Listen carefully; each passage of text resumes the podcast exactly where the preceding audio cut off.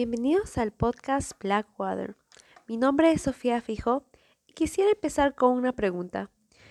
¿Sabían que desde el año 2000 hasta el 2019 ocurrieron en Perú más de 400 derrames de petróleo? Según la BBC, estos contaminan los ecosistemas, provocan intoxicación a los seres humanos y la muerte a la mayoría de los organismos que habitan en el área contaminada. Esta es la realidad de nuestro país, una situación bastante alarmante que nos puede llevar a pensar, ¿cómo se puede controlar? Así que, para calmarte esta duda, te explicaré dos principales maneras en que se reduce este impacto negativo que generan los derrames de petróleo. La primera manera es delimitando el área afectada para su contención. Según la reconocida empresa Marklen, que fabrica equipos para limpieza de derrames de sustancias químicas como el petróleo, esto se logra por medio del uso de barreras de flotación sólida.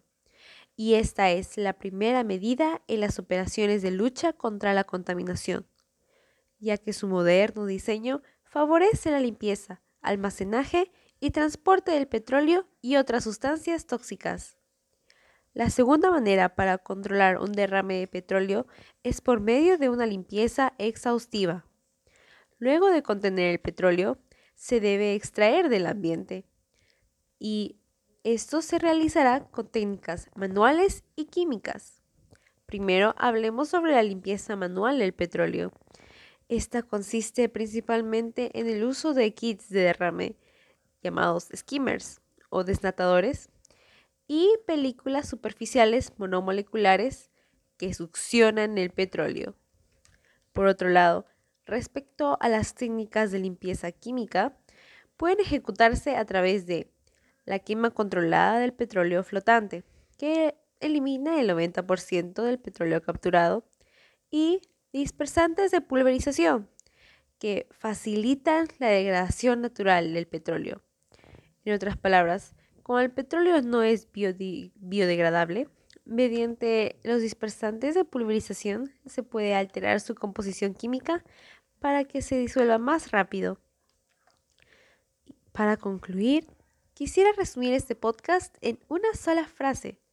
El impacto de los derrames de petróleo se controla mediante el aislamiento del área contaminada y la limpieza del espacio perjudicado.